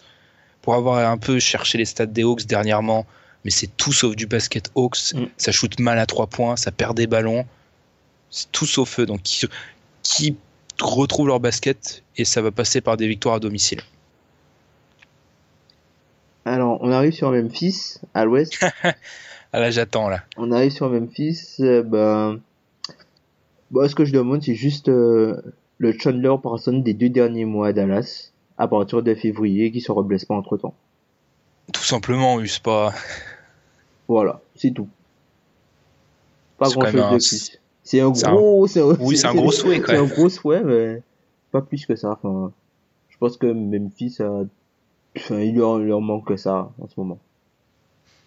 Bah, du coup, on arrive de plus en plus haut, donc euh, les souhaits sont de plus en plus. Enfin, je vais pas dire on va pas être expéditif, mais on a moins de choses à dire. Pour moi, Charlotte, c'est continuer à avancer caché parce qu'on parle pas beaucoup de Charlotte et ils font leur petit bonhomme de chemin tranquillement, qui continuent à jouer comme ça. Bon, l'équipe n'est pas parfaite, il y a aussi des faiblesses, Mm. mais qui continuent à avancer sans qu'on parle d'eux parce que c'est souvent ce genre d'équipe dont on parle pas qui commence euh, à être embêtante quand les playoffs commencent. Donc, qui continuent à jouer comme ça parce que enfin personne parle d'eux donc qui continuent comme ça et que ça se passe bien de leur côté Moi, je me demande vraiment à Charlotte si Noël, ce serait pas une bonne option pour eux. ouais pour euh, l'ami Cody euh, sur le banc Même pas, mais- même, même pas forcément sur le banc, mais parce qu'il a, il a une bonne alchimie avec les titulaires, mais Noël, ça leur apporterait quelque chose, une autre dimension sur le banc. ça deviendrait une sacrée défense hein. Ça deviendrait vraiment quelque chose de très intéressant. Je sais pas Mhm. si, si, euh, si chaud m'entend, mais, euh, appelle, appelle Colangelo, il est en panique. Et surtout que là il va le lâcher contre euh, trois sneakers et un Mars hein, je pense Alors, on- arrive, on parlait de défense, on arrive sur Utah. Moi, je leur, je leur souhaite juste de, de rester en santé. On a, t'as, t'as donné une stat sur les line-up qui ont joué 100 minutes, qui en avait 44, euh, quand on parlait des Pistons. Utah n'a aucun line-up qui n'a joué plus de 85 minutes. Et prime aux, aux 5 projetés qu'on avait, euh, Gobert, Favors, Hayward, Wood Hill, ils n'ont joué que 12 minutes depuis le début de la saison. 12 minutes ensemble pour ce 5 là. Alors quand tu vois que Utah est à presque 60% de victoire alors que son meilleur 5 n'a joué que 12 minutes après 30 matchs, il y a de la marge les gars, il y a de la marge.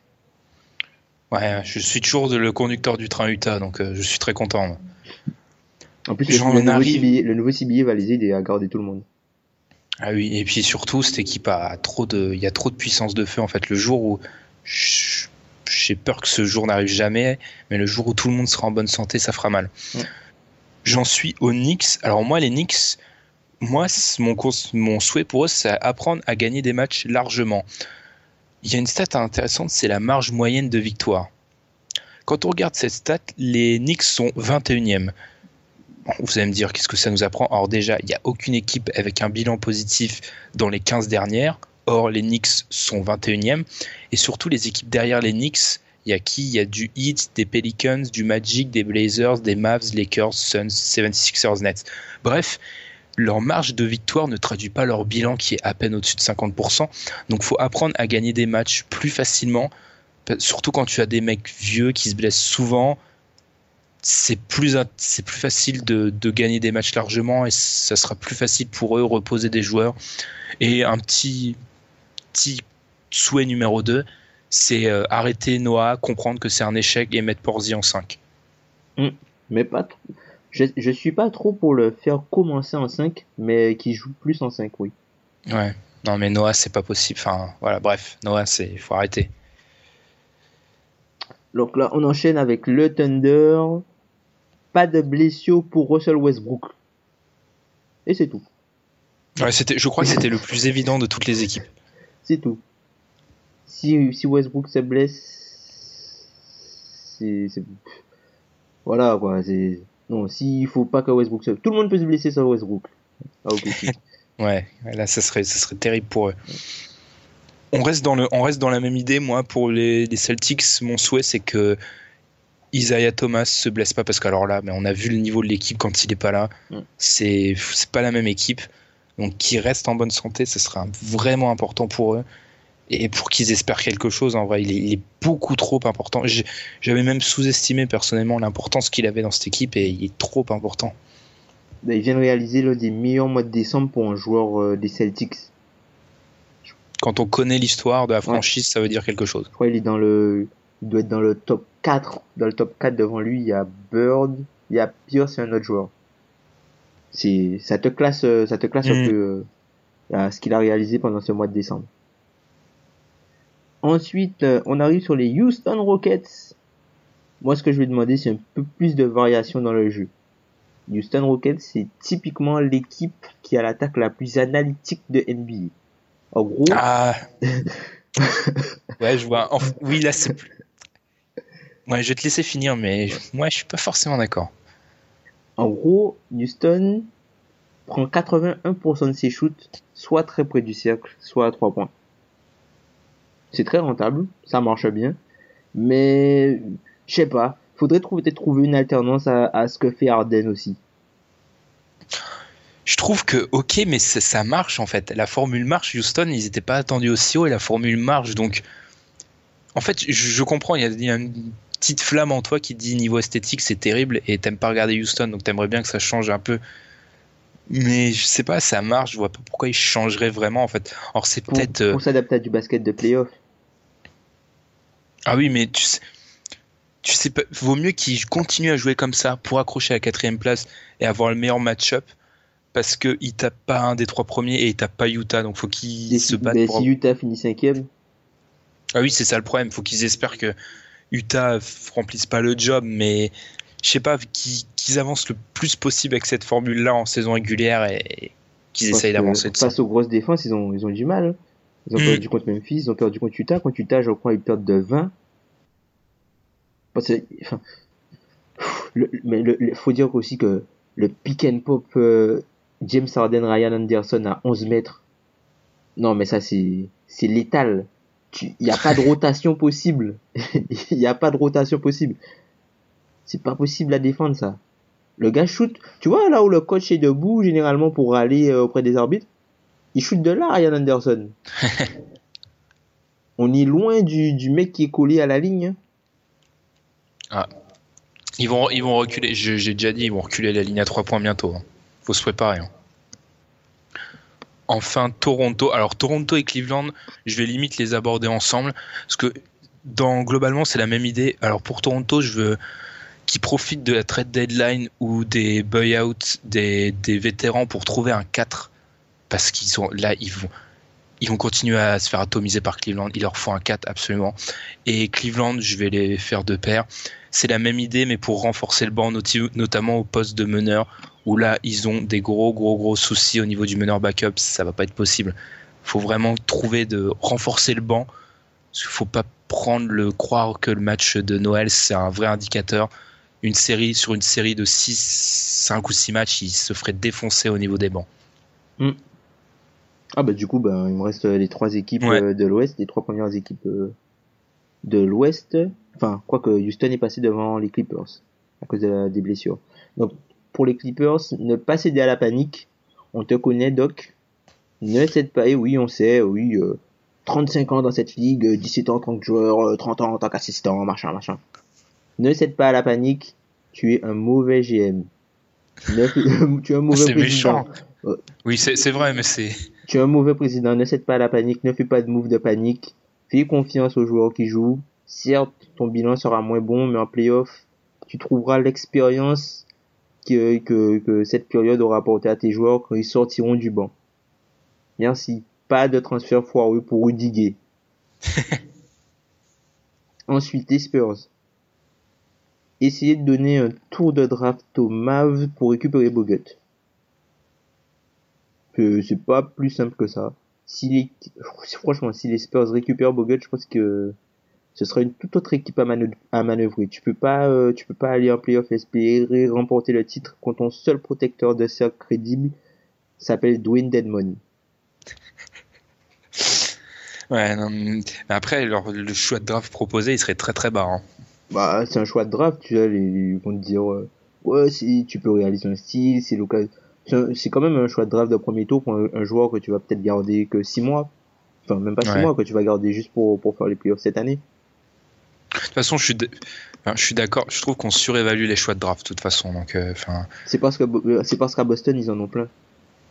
mais faudrait faire le, entre le ratio dans une draft correcte, en gros, dans le, le ratio de base, sur les 30 premiers choix, t'en auras. Enfin, il n'y a pas tellement de, de médiane, mais enfin, il y a bien les 10 joueurs, voire 10-12 qui feront jamais rien, en fait, concrètement. Mm. Donc, en gros, t'as un tiers de chance que ton choix de draft il te serve à rien. Donc, faut arrêter de les surévaluer. Mais on en parlera de ça un autre jour. Et puis pour, euh, pour les Warriors, euh, ben, je vais juste demander un peu plus de temps de jeu pour Kevin Looney et puis euh, Damian Jones, ton chouchou. Ouais, ça c'est pour qu'en fait il soit plus prenable, non C'est ça Non, même pas, hein, c'est juste pour arrêter, arrêter Varejao. Envoyez-le quelque part, je sais pas. il, sera, il sera coupé, je reste persuadé qu'il sera coupé. Arrêter et puis euh, essayer de développer euh, des jeunes gars dans la raquette très athlétiques qui pourront les aider. Et Damien, Damien Jones, j'avais, j'avais pas dit euh, à l'antenne un jour que Damien Jones commencera un match de finale NBA. Ce Eh, serait déjà, ce serait mieux que McAdoo. Ah, ça serait mieux que McAdoo, oui, ça c'est sûr. Mais je, je, je continue à y croire, c'est forcément possible. Du coup, nous c'est fini. Magui, c'est Magui qui sera titulaire du coup. Magui, ouais, mais Magui, il a des problèmes de blessure. Je touche du bois, je souhaite pas de mal, mais il a des problèmes de blessure, donc sur un malentendu, il pourrait commencer un match. L'ami Damien. Mm. Damien Jones. Je, je rappelle, quand ce joueur sera euh, dominant, vous, vous entendrez parler de moi. Donc, Quand il sera drumonisé aussi. Oui, aussi, ouais. Ah, Ce serait moins marrant, mais si, il marrant. arrive, s'il arrive qu'à 50% de ce que je pense de lui, les Warriors, c'est- un jeu vidéo, c'est- même plus jouable. Déjà que c'est pas jouable de base. Bref, on en a fini. N'hésitez pas à nous transmettre sur Twitter ou Facebook un souhait pour euh, votre équipe ou pour une autre équipe qu'on n'aurait pas cité. On n'a pas plus se pencher sur tout parce que là, on aurait une séquence à rallonge qui ne s'arrêterait jamais. Et nous, bah, on va conclure cet épisode par les tops et les flops. I call the play like I'm man. I fuck that bitch in them Steve man. Pitching the rock like I'm Ty Ty. Mixing the soda like Paradise. Twist up some dirty, my nigga. That twist up some dirty. This for my young nigga grinding when stats them rolling. I see your loyalty paying off. I see you grinding paying off. Les tops et les flops, on finit comme d'habitude avec cette séquence. Enfin, comme d'habitude, quand on a le temps. Tom, je te laisse commencer par ton premier top. Alors je vais commencer par euh, mon premier top, c'est euh, tous les joueurs qui qui commencent à émerger euh, cette année en, NBA. On n'en parle pas trop, mais qui font des saisons énormes pour leur équipe. Je pense à un certain Mike Muscala. Je pense à, à, ah, comment il s'appelle? À Joe Ingles.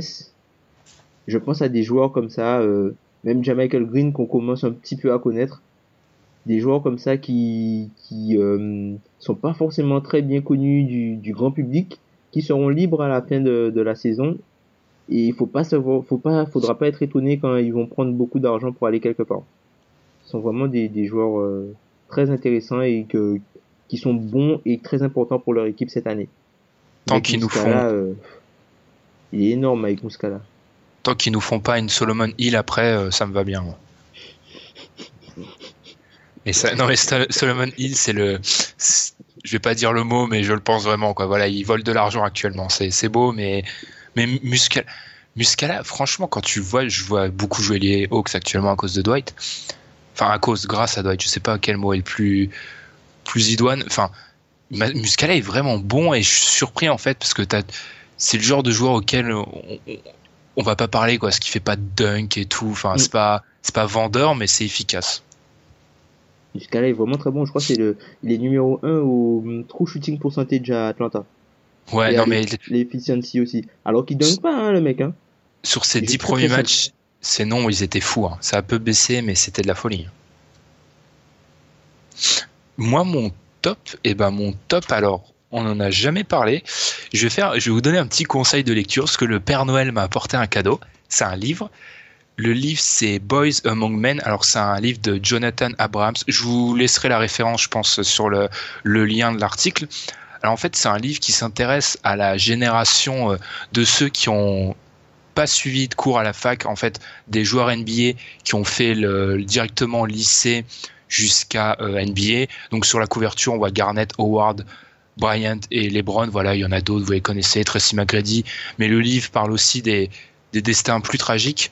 Alors je l'ai pas, je l'ai reçu à Noël, donc je l'ai pas forcément, je l'ai pas fini.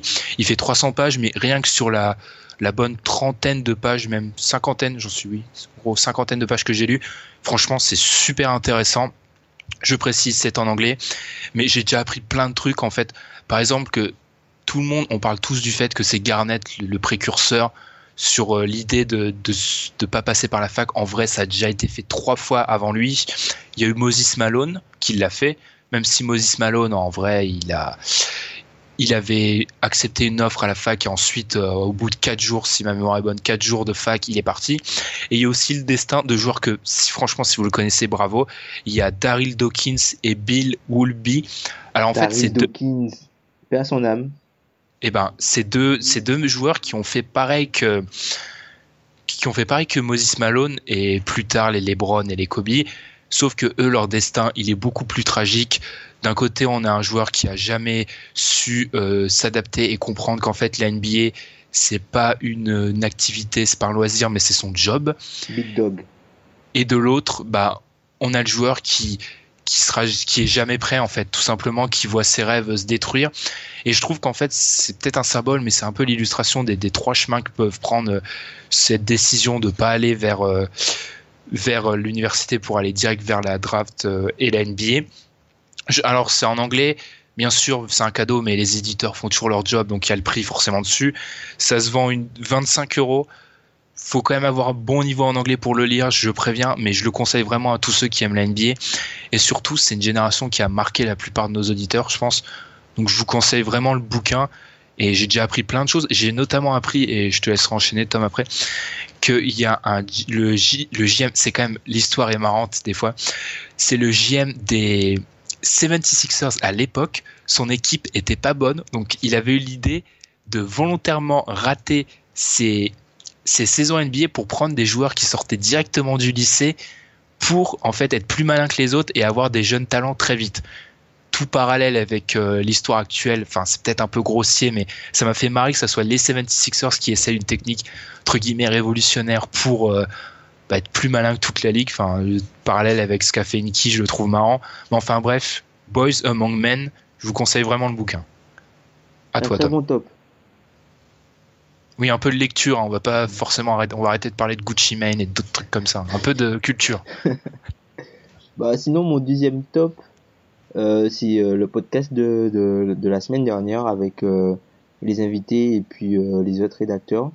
Enfin, c'était c'était bien, c'était convivial, j'ai trouvé très intéressant. Les invités étaient très intéressants, tout est, enfin, tout est super. euh. Moi, j'ai j'ai kiffé. Franchement, j'ai kiffé le format. Donc, mon top Bah, est à vous, messieurs. Ah, c'est c'est très gentil. Honnêtement, moi aussi j'ai kiffé. Bon, je dois avouer que c'était très très éprouvant parce que ça m'a fait une séance d'enregistrement de je sais pas combien d'heures, mais c'était cool. Et j'en profite encore ouais pour remercier tous les invités, tous les rédacs qui ont pris leur temps. Et on, franchement, vu comment c'est parti, on le refera forcément euh, rapidement. Enfin, pas rapidement, mais on le fera forcément très vite. Du coup, moi j'enchaîne mon top, mon deuxième. On a que des tops là. C'est c'est c'est bisounours C'est style. la fin de l'année. C'est la fin de l'année, ouais. C'est forcément, on est obligé d'en parler un peu. C'est ce match dantesque entre les Warriors et Cleveland. Oh. C'est le meilleur match. Honnêtement, j'ai pas vu match de saison. C'est sûr dans mon top 2 des matchs de saison régulière. Et pour moi, le seul qui est en compétition avec, c'est le OKC Warriors de l'année dernière où Curry finit à son shoot trois du points, milieu, là, oh là ouais, là. du milieu du terrain. Il y a que ça qui, franchement, en termes d'intensité, j'étais en finale NBA et je trouve que on parle trop facilement de rivalité, c'est galvaudé, mais il y a un truc, ils s'aiment pas. Enfin, maintenant, c'est clair, ils s'aiment pas les Warriors et les Cavs. Je trouve que ça se ressent. Autant Curry, euh, non, justement, autant Durant et LeBron, je pense qu'ils sont cool. Mais je pense vraiment qu'entre Curry et LeBron, il y a une relation. Je sais pas s'il y a une petite animosité entre les deux qui est en train de se créer, je pense. Même Kyrie, peut-être. Même Kyrie, oui, parce que de faire euh, deux fois euh, crucifié par le même mec, je pense qu'ils vont, ils l'ont mauvaise. Mm. Et question d'ailleurs, euh, est-ce qu'il y avait faute, Tom? Est-ce qu'il y avait faute sur la dernière action? Il lui mange quand même sur le pied, hein, mais ça se siffle pas. Enfin, il y a La des- NBA, la NBA a reconnu qu'il y avait faute, mais je suis désolé, pour moi, il n'y a pas faute. hein. il y a faute. Bah, il y a, y faute. Tu dois. tu- C'est une faute de marcher sur le pied de. Ouais, mais tu, dans le contexte, ça se siffle pas en fin de match, dans ce genre de match. pas, mais c'est une faute. c'est- comme ce qu'on a vu. Tu vois, il y a des fois, il y a des, il y a, y a des accusés où leur faute est avérée, mais euh, ils sont pas condamnables. Bah, comme Hashtag. Christine Lagarde, non, c'est ça. Donc là, ils sont pas On va avoir Là, des problèmes, Tom. Bah là, il y a pas, tu vois, il y a faute, mais ils vont pas siffler. Ils sifflent pas ce genre de faute dans le money time. Et puis c'est pas la première fois qu'il y a, il y a des fautes comme ça qui se sifflent pas. Hein. Il y a pour un exemple, euh, Utah, je crois qu'il joue contre Miami. Euh, Joe Johnson se fait arracher le bras euh, sur un rebond offensif, donc il peut, il a pas le temps de, de enfin, il a pas le temps de se placer au rebond. Après, Gobert met la claquette en temps. Enfin, c'est annulé parce que c'est, trop tard, mais il y a faute. Mais il siffle pas. Ouais, donc, ouais, donc, mais franchement, super match. euh, impressionné, franchement. Bon, sur Twitter, après, j'ai vu un peu des, des hot takes un peu euh, fleurir sur Durant et ses gestions du quatrième carton. Kyrie MVP. Non, pas sur Kyrie MVP. Tom. Ah, depuis que tu as révélé ton avis sur Kyrie, là, c'est des références non-stop. hein. Mais non, mais je pense vraiment que Durant. Ah, et on, l'a- on- tu l'as dit après le match, et tu avais raison, il a un peu trop joué à, à la perso. Et Il ouais, a il a joué à joué la à la- OKC. Je prends le match en main et. Non, mais comment. Alors, tout le monde dit que Curry a fait un mauvais match, mais comment, dans les dernières possessions de ce match-là, tu donnes pas le ballon à Curry à un moment, quoi. Et je commence vraiment à penser que ce qu'on dit depuis toujours, c'est-à-dire Curry en dehors du ballon, c'est encore plus dangereux, bah, je me demande si c'est vraiment le cas. Je me demande si, en fait, faut pas en lui donner le ballon dans les mains. Autant Durant sans le ballon, il peut être hyper efficace, autant Curry sans le ballon, est-ce que c'est vraiment si efficace que ça, je sais pas. Ben, ce qui fait que Curry est aussi dangereux, c'est parce qu'il peut dégainer balle en main en fait. Il, a un, un gros shoot après dribble. Après Curry, je trouve pas que son jeu a fondamentalement changé. C'est juste que les paniers, c'est toujours, enfin c'est un peu du hero ball, mais il a toujours fait ça. C'est juste que ça rentrait. Là, il a, il moins d'adresse, derniers- mais c'est le même type de shoot qu'il prend. Hein.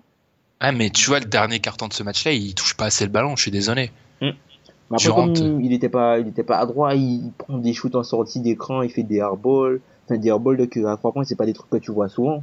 un Mhm. petit peu plus cette année, mais je sais pas, il, est, il, est, il a l'air moins saignant. Après, c'est Curry, tu vois. Il, il fait un match pourri et dans les deux dernières minutes, il peut t'en mettre 12 sur, le, sur la carafe et tu rentres chez toi en pleurant. Enfin, Mm. Mais je suis pas, tu vois, pour ce match, je suis pas convaincu que c'est un peu comme le match euh, Spurs euh, Warriors du, du début de saison. Je suis pas con- convaincu que si on, le- on rejoue le même match cinq fois, t'as cinq fois le même résultat. exactement. Mais alors, je pense que la grosse nuance, c'est que psychologiquement, alors là, c'est totalement différent et que les. Warriors, ils vont commencer à faire des cauchemars, hein, franchement. Mais comment, comment tu peux expliquer ça d'ailleurs? T'as l'impression que les Cavs, ils ont, quand même une emprise euh, psychologique sur les mecs. Mais on fera, on fera un débat de façon. Enfin, on va pas se leurrer, ça sera probablement la finale NBA. Et moi, j'avais lancé un peu ce débat au sein de la rédaction, qu'on m'explique c'est quoi leur recette? Il n'y a pas de recette. Il y a un truc pas palpable qui fait que, parce qu'on peut parler de match-up autant qu'on veut, de, de tout ce qu'on veut, il y a un truc qui fait qu'ils arrivent à marcher face à eux. Et j'ai l'impression, ouais, t'as raison, c'est peut-être psychologique. Après de moins 14, enfin, Oui, personne remonte, personne remonte les Warriors à moins 14. Ça n'existe pas. C'est juste, t'as moins 14 contre les Warriors, t'as perdu. Ils le font.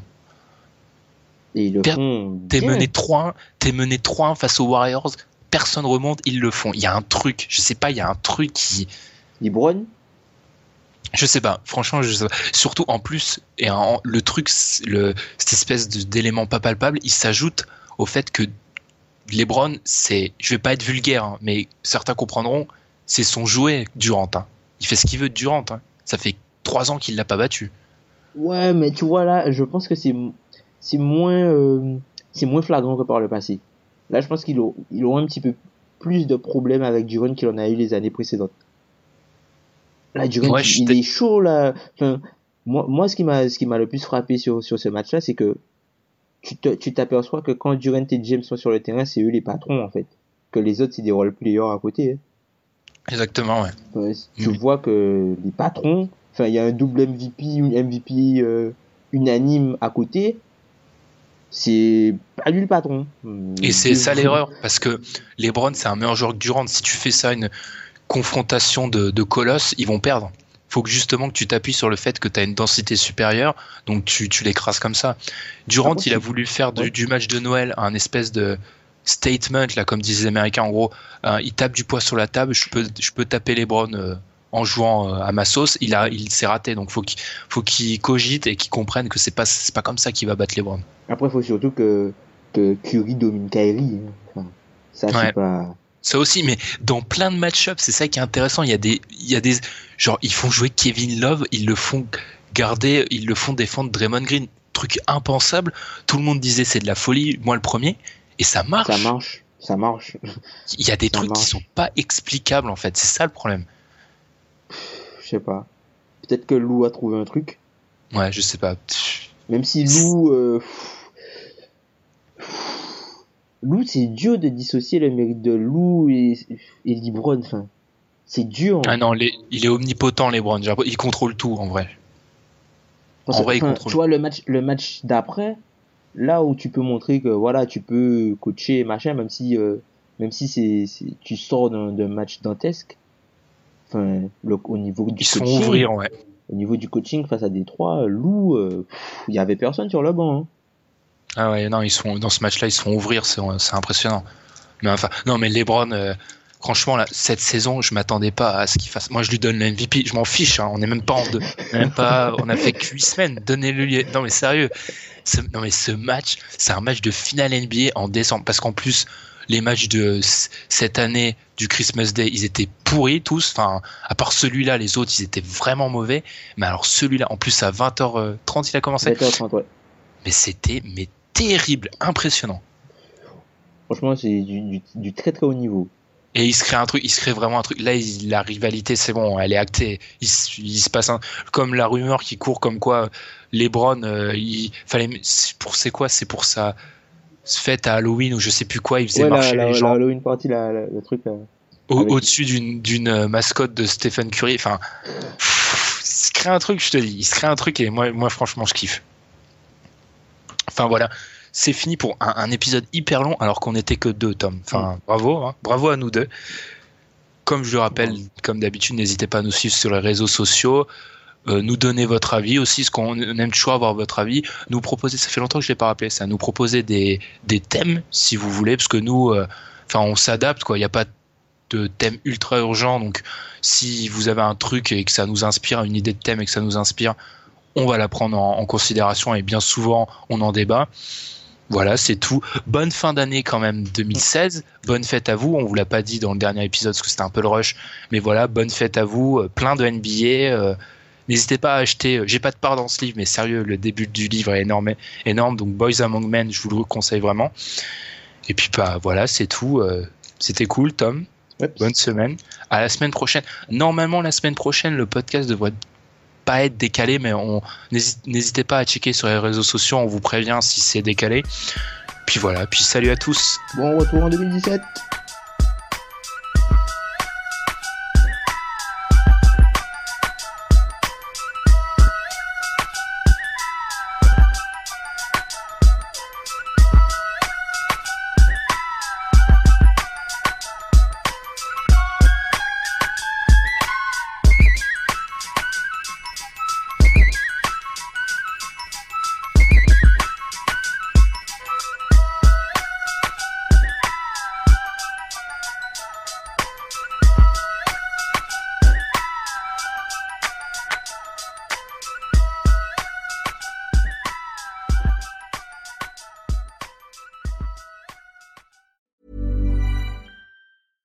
Want flexibility? Take yoga. Want flexibility with your health insurance? Check out United Healthcare Insurance Plans. Underwritten by Golden Rule Insurance Company, they offer flexible, budget friendly medical, dental, and vision coverage that may be right for you. More at uh1.com.